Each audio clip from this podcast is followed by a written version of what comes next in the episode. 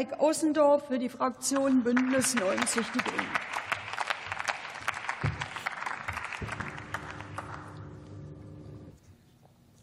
Sehr geehrte Frau Präsidentin, sehr geehrte Kolleginnen, es ist ja schon bezeichnend, wie sich dieser Tagesordnungspunkt entwickelt hat. Ursprünglich sollten wir heute über Bürokratieabbau im Allgemeinen reden. Jetzt schaue ich aber bei Ihnen in der Union, das hat der Kollege Limbacher auch schon festgestellt, sind die zuständigen Wirtschaftspolitiker offensichtlich alle gar nicht da. Aber gut, dann reden wir heute ähm, eben nur in Anführungszeichen über die Schriftform im OZG und ihre doch etwas kurzfristig eingebrachte Stichwortsammlung in Form eines Antrags.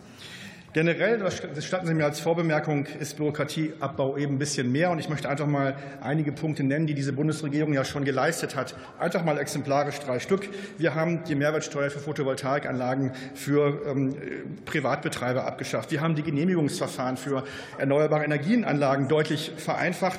Und wir haben beispielsweise die Eigennutzung von selbsterzeugtem Strom für mittelständische Unternehmen vereinfacht. Und auch das sind Punkte, die sollten Sie vielleicht mal zur Kenntnis nehmen. Und wenn Sie ab und zu im Wirtschaftsausschuss wären, dann wüssten Sie das auch. Digitalisierung und Bürokratieabbau, da würde ich mir auch manchmal wünschen, wir könnten heute einfach beschließen, wir schaffen Schriftform generell ab und reden über einige berechtigte Ausnahmen. Geht leider nicht, sondern es bleibt kleinteilige Kernearbeit. Und da bin ich Ihnen auch dankbar, dass Sie diesen Antrag eingebracht haben, denn er enthält tatsächlich durchaus einige gute Punkte. Wir sehen aber, die meisten davon sind entweder aus dem Koalitionsvertrag übernommen, sind schon abgedeckt, wie die Kollegin Herrling-Plath das ja gerade dargelegt, oder sie sind schon eingebracht und wir behandeln das längst in unseren ähm, Berichterstattergesprächen über das OZG oder das Bürokratieentlastungsgesetz. An beiden bin ich mit beteiligt. Seien Sie versichert, soweit Ihre Vorschläge gut sind, sind sie da schon in Behandlung und wir werden noch weiter in den Ausschüssen darüber reden.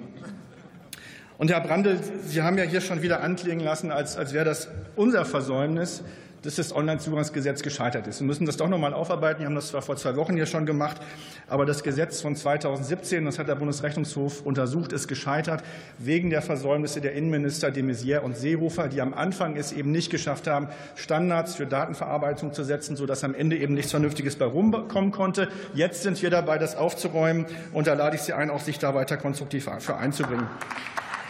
In einem Punkt haben Sie sicherlich recht, dass es tatsächlich verboten ist, ähm, Zeugnisse digital auszustellen. Da sollten wir dran arbeiten. Solange da beide Seiten mit einverstanden sind, kann man das machen. Insgesamt, und äh, das fehlt mir in dem Antrag auch, geht es aber auch darum, mal darüber nachzudenken, wie können wir denn Erleichterungen auch für die Arbeitnehmerinnenseite erreichen in der Kommunikation mit den Arbeitgebern, dass man das eben auch digitalisiert und dass man auf der anderen Seite aber auch ähm, die berechtigten Arbeitnehmerinneninteresse zum Beispiel bei Kündigungen auch wahrt. Darüber müssen wir äh, reden, dass das natürlich eine sinnvolle Ausnahme ist. So, ich komme zum Schluss.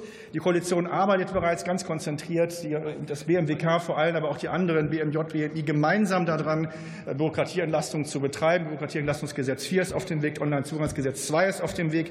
Wir werden das in den Ausschüssen machen. Da werden wir sicherlich auch Ihre Ideen, soweit sie noch nicht ähm, ähm, umgesetzt sind, äh, aufnehmen und da besprechen. Und da freue ich mich auf die gemeinsame Diskussion.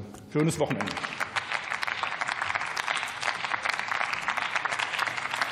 Ich schließe die Aussprache. Interfraktionell wird die